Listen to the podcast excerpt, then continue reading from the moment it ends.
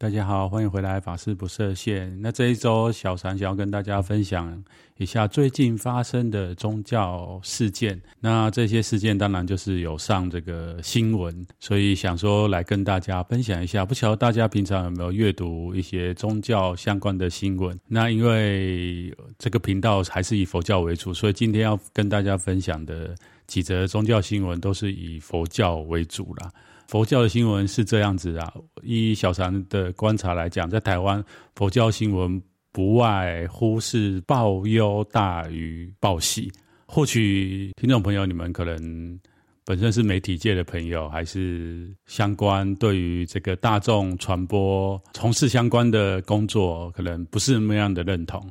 但是我的感受就是，至少我还没有出家以前，在新闻上注意到我们台湾的媒体啊，这个报这个宗教新闻，真的就是比较多是一些社会事件才会上新闻。真的说宗教，例如有一些比较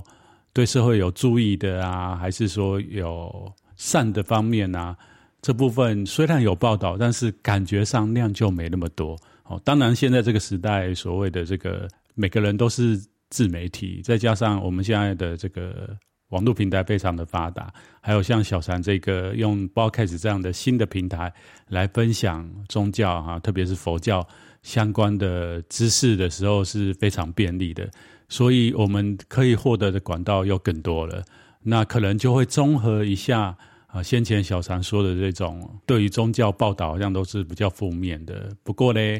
对于比较年长的人来说，可能他们大部分的讯息来源还是所谓的这个大众媒体，像是电视台啊，哈，像是一般的这种广播啊，传统的广播。那这方面的话，就是我觉得还是有蛮多啊可以成长的部分。那特别是，哎，我看到这个台湾这一边呢，啊，其实我们对宗教事务或者宗教新闻。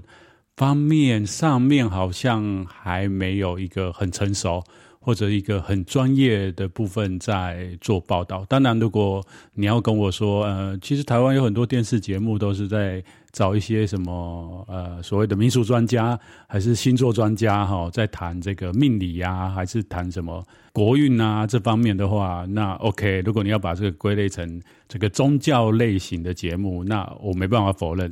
不过呢，就是在在世界上面的宗教，其实它有相对于台湾这样比较特殊的这种我们华人的这种对于宗教理解上面，其实世界上几个大的宗教哈，就是像呃西方的基以基督教文明为主，基督教、天主教；那中东他们是以伊斯兰教为主哈，然后东方呢，基本上西方人会认为东方的世界宗教哦，就是我们佛教了哈。那当然你会说，哎，我们还有所谓的道教啊，或者是哎儒家，可能曾经有一段时间，人家有在讨论他是不是儒教啊这样的一个议题，在西方人或许现在随着中华文化还有中国哈这个国家的强大，他们开始注意到啊，原来在这块土地上面啊有这样子非常珍贵、富有学理的这个哲学思想在里面，他们会想要来理解。不过一般而言，传播到全世界又被人家信仰的，在东方佛教哈，还是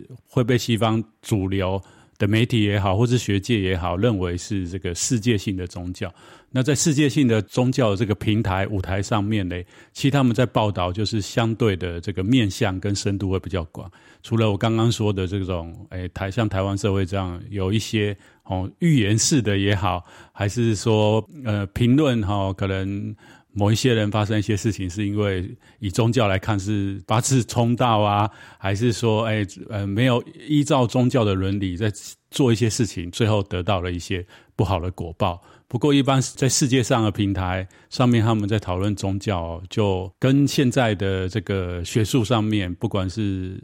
心理医学哦，乃至科学上面。都会有一个相对比较平等的讨论，乃至于说经济学啊，就是西方也有人在报道这个宗教它的经济的来源，还有它的收入以后付出，然后它奉献在社会公益上面然哦，他们到底怎么做的这方面的报道？那甚至呢，就是西方大家都知道，他们就是在追求一种什么社会公益啊、公平。所以像之前的这个基督教的，特别是罗马的天主教廷。它有一些宗教界里面比较黑暗的部分，那这部分呢，其实也是被拿出来讨论。哦，这样的事情在台湾是不是可以看到？哦，今天有一则新闻，小三要跟大家分享。哦，其实，在台湾这边也有法师在努力做这样的事情。不过，相对来讲，刚刚前面林林总总说了那么多，就是说，其实台湾这边比较起来，还是我们的传统媒体上面还是有蛮长远。可以成长跟进步的地方。好，首先一开始好像讲的有点多，还没切入主题，那就带大家来看今天要跟大家分享的第一则这个宗教新闻。那这件事情是发生在上个礼拜哈，三月五号的晚上，南韩的僧侣发生纠纷，然后酒后嘞竟然在千年古寺纵火。相信有些人看到这个新闻一定会大吃一惊，为什么？因为呃，僧侣不是不能喝酒吗？哈，有人就提出这样的疑问。那大家也知道，就是韩国的佛教其实跟我们汉传佛教非常的类似，他们的出家人也是不婚不漏这样子。我们一般的概念是停留在这里啦。但是这个新闻出来就知道哈，其实韩国的僧人是有喝酒的，但是不是说所有人都有喝酒。反过来讲，我们汉传的僧人有没有人喝酒，有没有人吃肉？我相信，就像我刚刚前面讲的，每次。新闻爆出来，就是会发现有没有这样做的出家人，这件事是好事还是不好事嘞？当然，以我的立场来讲，会说它是不好的。但是实际上，这个世界好就是这样子。来宗教嘞，我们一般人会觉得哦，都已经进入佛门修行的，要什么六根清净啊、戒色啊、戒欲啊。那其实大家知道吗？六根清净是一个非常难。达到的境界哈，那六根清净呢？其实，在我们中国的天台宗的判教里面，六根清净都已经进入贤位了。那你想想看，我们现在的这个时代，会被称为贤人的人，基本上很少嘛。就算是在佛门里面修行的人，那你真的觉得他修得非常的好，然后这个是公认的哦，就是整个社会都觉得他是这样的人，大家可以去思考一下啦。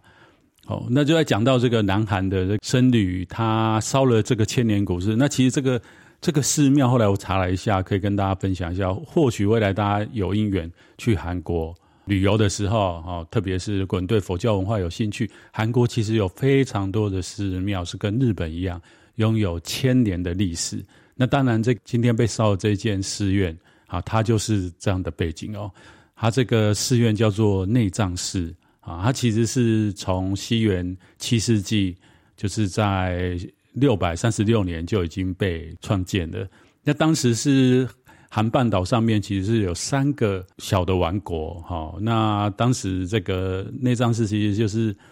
在现在的全罗道啦。那全罗道其实在当时是所谓的百济王朝。那当时创建的这个寺院的创建者是灵隐禅师，所以他创建以后，这座寺院其实在当时是被叫做灵隐寺。那后来到了西元的十一世纪，也就是高丽王朝的时候，这个寺院因为经过了三四百年，所以有一些倾毁，可能也有些落寞啦，所以后来又在另外一位禅师的重建之下，又复兴了它。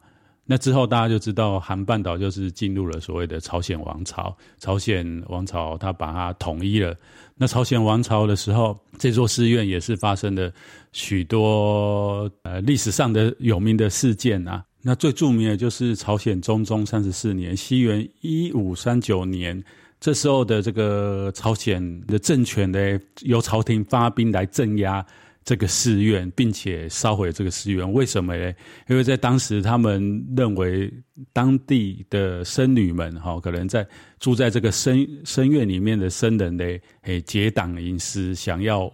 谋害国家，哈，想要煽动附近的百姓来对抗这个朝鲜王朝，所以朝廷就。先发制人，就是派了军队镇压，并且烧毁了这个的寺院，所以在当时就是非常有名的，史称“深重浊乱事件”。后来呢，又历经了这个韩国跟日本的战争，就是壬辰丁酉之乱，这个就是比较近代哦，差不多十六世纪一五九七年。那当时的这个战争也很惨烈，这个寺院又被再烧毁一次。之后的三百多年，就是不断的哦有损毁，然后又重建，重建又损毁，那一直到近代的韩战，韩战以后呢，这个大雄宝殿还有当时的六个殿堂都不幸哦也是烧掉。然后之后一直到现在又重建，那一九七九年还特别这个寺院还特别从印度哦迎接这个释迦牟尼佛的真身的舍利，然后把它安放在这个大殿里面的这个佛安装在这个佛身里面哈。那很不幸的哈，就是在今年的三月五号的晚上，哦，因为新闻是讲说有一个从外地来挂单的僧侣。在这里跟里面常住的这个僧侣起了冲突，然后他那时候起了冲突以后回去可能就不开心嘛，喝了酒以后晚上就觉得越想越气，越越想越气，然后就拿着这个可兰可兰的这种液体去洒，洒了以后就点火，然后让这个大雄宝殿付之一炬。其实非常的可惜啦，就是说先不管说这个大雄宝殿是后来才重建的嘛，刚刚有讲到这个一九七九年之后，他们四方还特别去印度哈，请了这个释迦牟尼佛真身舍利回来安放。所以它里面应该也是有一些所谓的文化财在里面。不过呢，从历史来看，其实寺庙哈，特别是像日韩这一种，诶，以木造建筑为主的寺庙，它本来就是很容易受到天灾，或者是这个电线走火，然后让这个千年的呃建筑哈付之一炬。那更不要说是它这个寺院虽然有千年的历史，但是大雄宝殿哈，或是它旁边的一些伽蓝，其实。都是重建的啦，但是不过重建的烧毁还是非常的可惜。那就让我想起来，嘿，我之前在日本参访的那一年，其实像日本非常著名的这个四天王寺在大阪啊，它其实也是最早日本官方成立的寺院。那它是就是有历史上非常有名的这个圣德太子所创建的寺院，等于说是日本第一个创建的官方寺院。那历经也是一样，历经了一千四百多年，在这当中，就是类似这个内藏寺哦，就是也是经过呃天灾哈、哦，落雷打到，然后起火，不然就是战争哈、哦，内战的时候，然后有人去烧了它，不然就是僧人不小心意外哈，古代就是点油灯嘛，不小心手滑还是脚踢到那个门槛，然后扑通倒在那个大殿的门口，然后就火就开始烧起来。好，这个以上是我的想象啦，可能没那么夸张。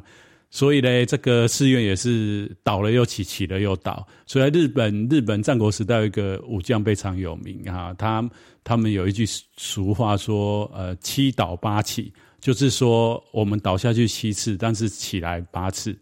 那其实这个精神蛮值得大家学习，就是说，不管说像佛寺这样一个宗教场所、神圣的场所。在这个世间，它都会经历这个成住异灭的这个过程。不过呢，最重要是，只要你不放弃，那永远有希望。那另外就是说，这个寺院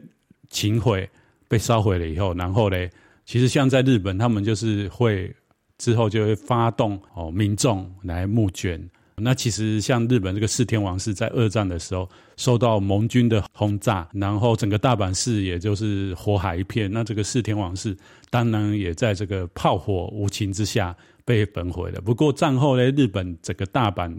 所有的人哈，几乎都有来贡献，呃，重建这个四天王寺。那同样，这个内脏是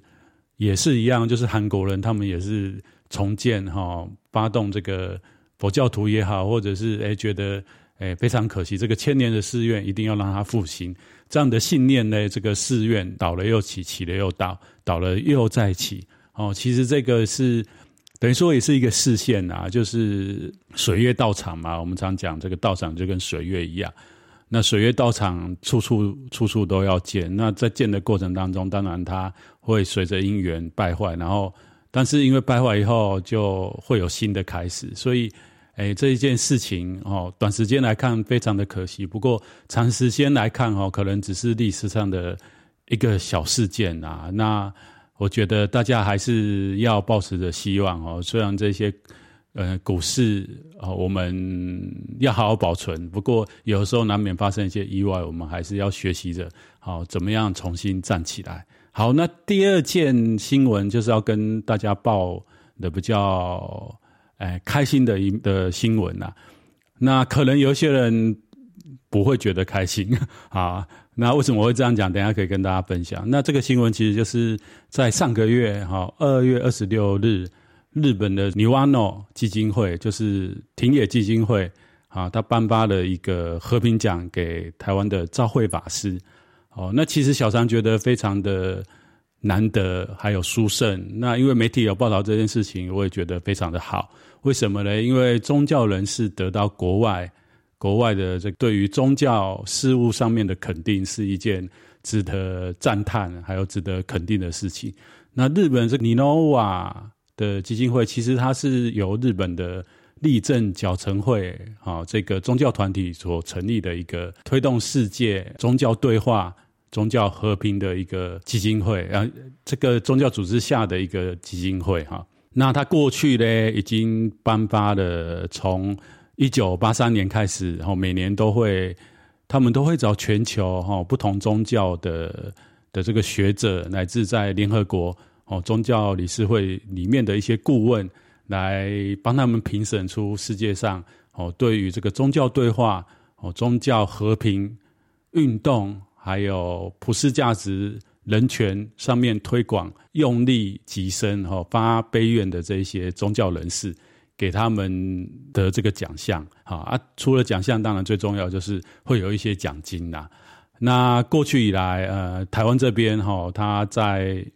二零零七年，就是第二十四届的这个大奖哦，是颁给台湾的正言上人。这一次呢，是台湾第二次获奖。那一样，他这一次也是颁给女众法师，就是这个昭惠法师。其实小常这边觉得啦，如果说啊，未来历史上要这个描述台湾佛教的功绩的话，哈，其实台湾。佛教的这个尼众，特别是比丘尼的贡献是非常的大。然后在这个历史的长河当中，我们的这部分是非常的突出跟优秀的。大家可以去看一下，其实佛教历史当中，真的就是以男性的出家修行者为主。在历史当中，当然现在的学界已经注意到，就是所谓的女性的力量。那过去确实，呃，我们中国古代的这个比丘尼有修行。有正有德乃乃至开悟的尼众哦，相当的多。大家比较能见到的文献上面，我们比较不会去注意到这部分。但是有没有嘞？哦，其实有哦，其实有。那这部分因为过去的社会本来就是以男性为主嘛，就是大家不要说什么啦，就是呃，我们讲那个历史这个单字的英文叫什么？history，好，就是 his story 嘛，哈。有人是这样讲，但是。这个字首是不是就是 his 呢？我没有特别去查啊，我也不太想去查。不管怎样呢，就是平等啊，平等。我觉得这个时代哈，时空因为有点在改变啊，那没有关系。其实男众跟女众，我觉得都是非常的重要。那佛教的传统本来就是四众的概念嘛，就是呃僧众、尼众，然后男男性的这个佛教徒跟女性的佛教徒，那唯有四众共同努力。在佛道的追求上面，呃，学佛上面努力精进，并且发挥我们的影响力，带这个安定的力量给自身，然后给身旁的人，乃至安定这个社会，安定这个世界，哦，才是最圆满的。所以，本来这个女众在佛佛教修行里面就是非常重要，特别大乘佛法，我常常跟人家分享，就是我们的非常有名的这个《法华经》里面有。龙女成佛这样的一个非常著名的故事，所以，呃，女众本来在佛教修行上面，还有她所展现的这个能力，还有她所象征的这个意涵，就是佛教可能大家就比较直接连接到所谓的慈悲这一块。那特别要讲的就是，大家知道这个隋朝、唐朝的这观世音菩萨像。其实我们今天去博物馆看都是怎么样，都是男众的像。不过后来慢慢的，呃，这个佛教在中国民间流传很久，然后大家都觉得观世音菩萨好慈悲哦，慈悲的像怎样，像妈妈一样。所以呢，观世音菩萨从唐朝后期一直进入到宋朝、哈元朝、明朝，慢慢就变成女众的形象。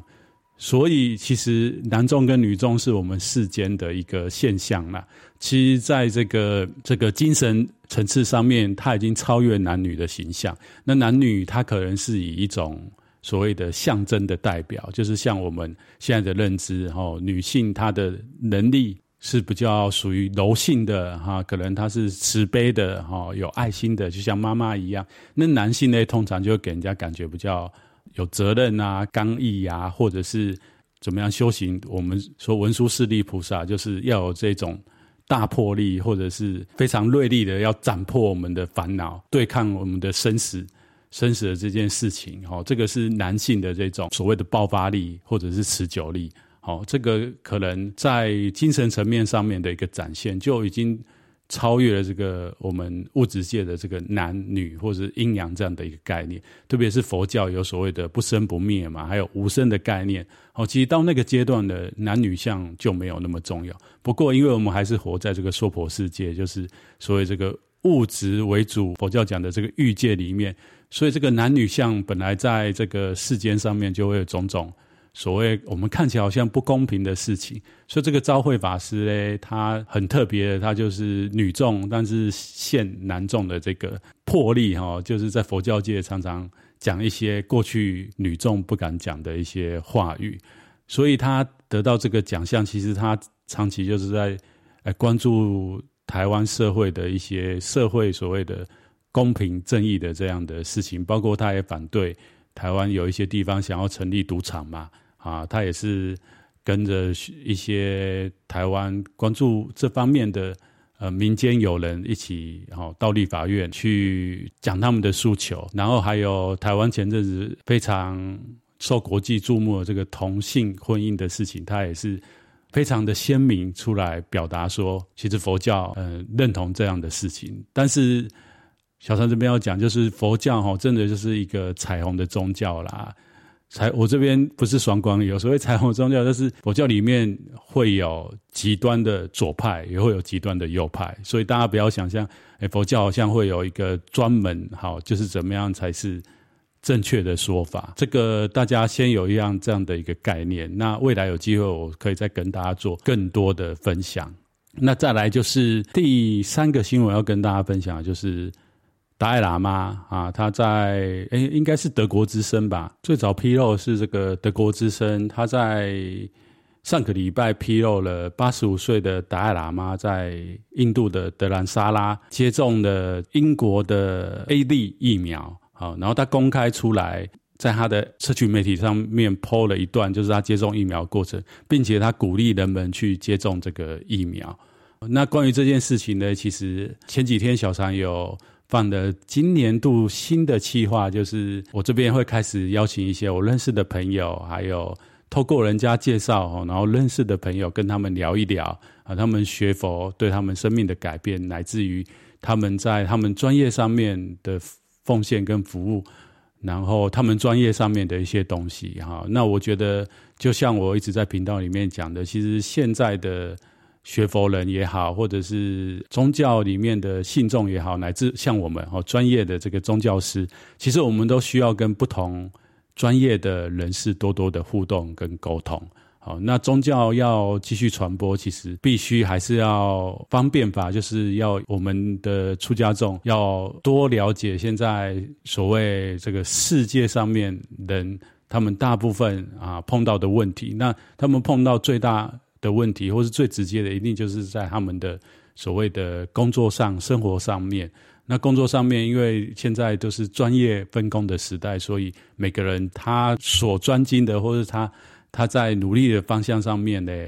如果我们宗教师对他们努力的的这个专业没有说非常的，不要说非常的了解啊，就是连知道都不知道的话，其实有的时候真的是我们很难替他们回答或解决他们的需要。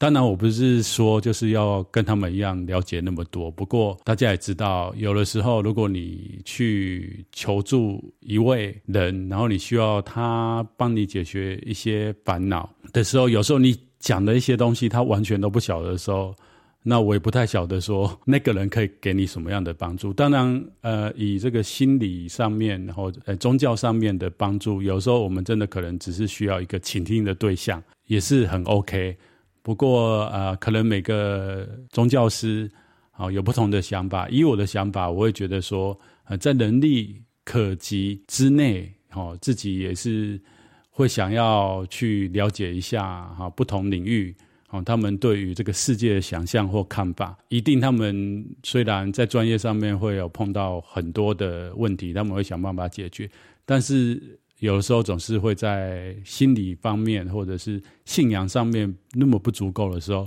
这时候嘞，哈，我觉得作为宗教师的我们就可以提供正面的能量跟想象给他们。那我会觉得说，我今天聊的这些只是。希望透过认认识这些东西，那未来在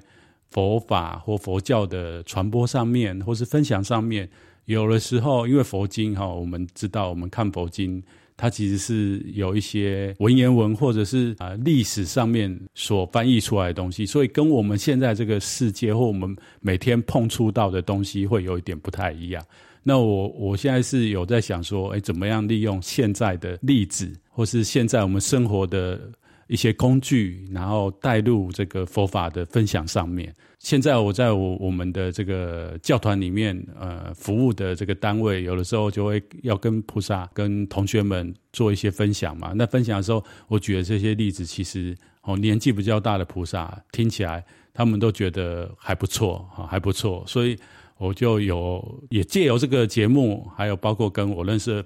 的这些同学们互相交流。然后继续继续的增长自己，然后也继续的帮助别人，哈，在佛法上面的理解，我觉得这个就是所谓佛教讲的这个自利利他啦，自利利他啦。诶，宗教新闻大概跟大家分享到上面这几个，这次还要特别再跟大家分享一个，其实就是上个礼拜，然后我在 CH 里面，就是 Clubhouse 里面有跟大家讨论何谓佛教徒，那我觉得大家的讨论。非常的精彩，非常的精彩。好，那如果你错过没有关系，这一集我稍微帮大家 summarize 一下，好一些重点。为什么当初我会想这个题目问大家嘞？因为大家知道现在这个时代，大家要接触到所谓的佛学打坐这件事情是非常简单的。怎么说呢？因为我们现在有非常多的所谓的社群媒体也好，好网络平台 YouTuber，好乃至我们的一般的传统的这个所谓的书店，好电视节目。哦，广播里面其实都很容易接触到所谓的宗教的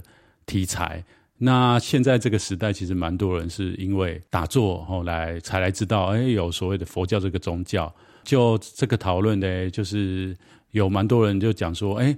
那我我也是在学佛教这个打坐啊，那我也读了，乃至有人说，哎，我读了佛教的的这个经典，我觉得非常的好哦。佛经里面讲的这个道理我都知道，或者是我学打坐，然后我也是在过佛教徒的生活。那我有必要哈，像佛教的宗教师都会劝人家来呃三皈哦，就是来皈依，然后来受戒，受这个五戒哦，这是最基本佛教徒应该有、应该要做的事情。那有需要吗？有需要吗？哦，所以我就在节目里面抛出了一个这样的问题。那后来呢？其实我节目里面呃非常荣幸，也后来在这个平平台上面认识一位呃藏传佛教的法师哈，拿旺法师。那法师他现在是在英国念书，那他本身就是台湾人，是台湾人。然后后来有因缘到印度跟着这个萨迦法王学习。那他有提到说皈依这样的一件事情，其实在这个我们佛教的经典论点上面都有讲。这个是成为佛教徒的第一步，就是必要的这样子。那因为我在节目里面也跟大家分享到说，哎，其实我们人类的历史以来，哈，我们人在碰到很多生命上面碰到没有办法解决的事情，都会回来找所谓的宗教这样的一个依靠。然后事实上有许多科学上面的论证也好，或是观察也好，就是。有些宗教信仰的人在人生碰到一些苦难的时候，他们不叫有机会，或者是不叫大的部分是心理会比没有宗教信仰的人健康，而且生命会更加的有韧性。所以我提到这样观点以后，这个南万法师也补充说，其实这个皈依的梵文哈，它的原文它的解释其实就是庇护的意思哈，其实就是来皈依，就是诶，我们回来这个佛教讲的哈，接受这个佛菩萨的庇佑这样子。再来就是讨论到说这个迷失嘛，刚刚就讲说，那一定要吗？哈，我皈依特别六祖坛经讲这个皈依自性佛法身啊，我不用去找一个法师皈依，我不用到一个寺院去哈，我就皈依自自信。那其实我在节目里面有强调一个观念呐，我觉得，当然现在这个时代要接触到佛法、佛学非常的容易。那你如果这样子说，我就是皈依自信佛法身，那我过着佛教生活是不是可以？哈，我个人是保持的比较宽大的想法哈，但是我一直都有机会跟大家分享佛教的修行方式哈，非常强调所谓的戒定慧三学。那三学，我认为是是整体的，就是说，今天大家如果是因为打坐来学佛，好，或因为读佛教经典，然后非常认同佛教，然后想要过这样的生活，或是你的生命当中待人处事，你就是依这样的准则在过你的精神生活，那非常的好，非常的好。但是呢，如果你只是学打坐，那你只有在戒定慧三学里面的定这个部分，为什么？因为定的部分它不完全，它不完全。就像西方，他们现在就讲正念嘛，mindfulness。不过 mindfulness 呢，它是比较强调这个技巧的应用。那你有这个技巧，你可以拿去怎么样做善跟做恶，所以需要戒学来保护它。那我们这个定是正定，而不是邪定。那同样的，你有戒跟有定，但是你没有会哦，你就会着相，你就会停留在哈，我追求一个非常安定，然后我不想要离开这个舒适圈，然后你就会碰到一些问题。你就没有办法用佛教所谓的般若空观的智慧去超越、超脱它，好，最后放下它，达到一个就近的解脱跟自在的这个这样的一个生命的体验。所以你从定进来，你还是要回去补所谓的戒哦，乃至会学的这个戒定慧的慧，这个般若智慧这一部分。那一样啊，就是牵扯到最原、最最最原始。我为什么会问这个问题？你真的认同的话，你一定还是会想要进入所谓的比较正统的教育系统里面。那其实讨论里面呢，后来就是我的师兄弟有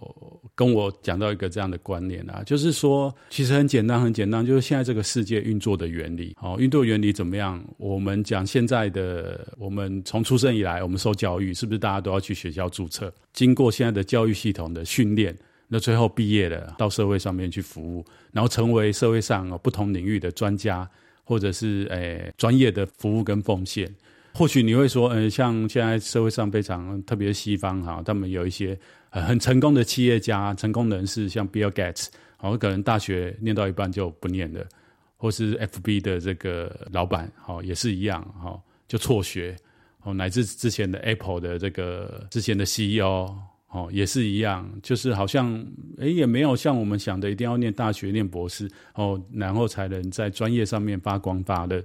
那我要跟大家讲，哈，这个就是所谓的幸存者偏差，就是你看到的都是少数成功的，那更大部分的人呢，哈，更多的公司，他们更多的专业人士，其实他们是有经过一个传统的教育跟系统培养出来的。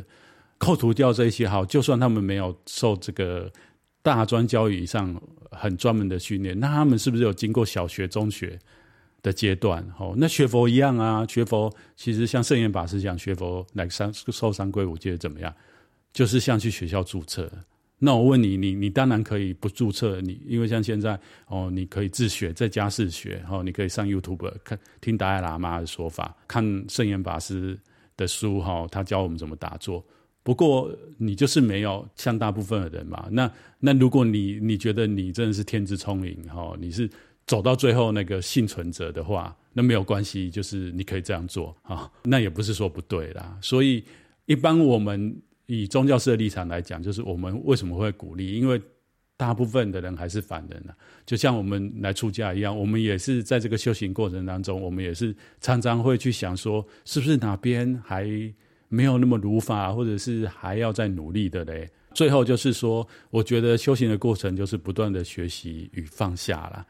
乃至这个历史上已经修行有成就，我们现在都觉得啊，这个这位是大菩萨，像鸠摩罗什大师、玄奘大师。其实大家当如果有机会去看一下他们的传记，都会知道他们在这个生命哈要圆满之前，他们有他们甚至都在怀疑我这一生弘法或者是翻译的经典有没有问题。更不要说像近代大家如果了解有一位大师，就是弘一大师，他一生持戒非常的严谨。不过呢，他到往生之前，他都不敢跟人家说我是比丘哈。他说我是一个沙弥行者。这个部分就是我自己也一直不断在警惕我自己哦，是不是哪边还有需要努力加强的，然后哪边还不足？那当然，我觉得这样子才能帮我们继续的往前哦前进。那以上的分享也分享给听众朋友你们。好了，那这一集节目就到这里，那我们就下一集见喽。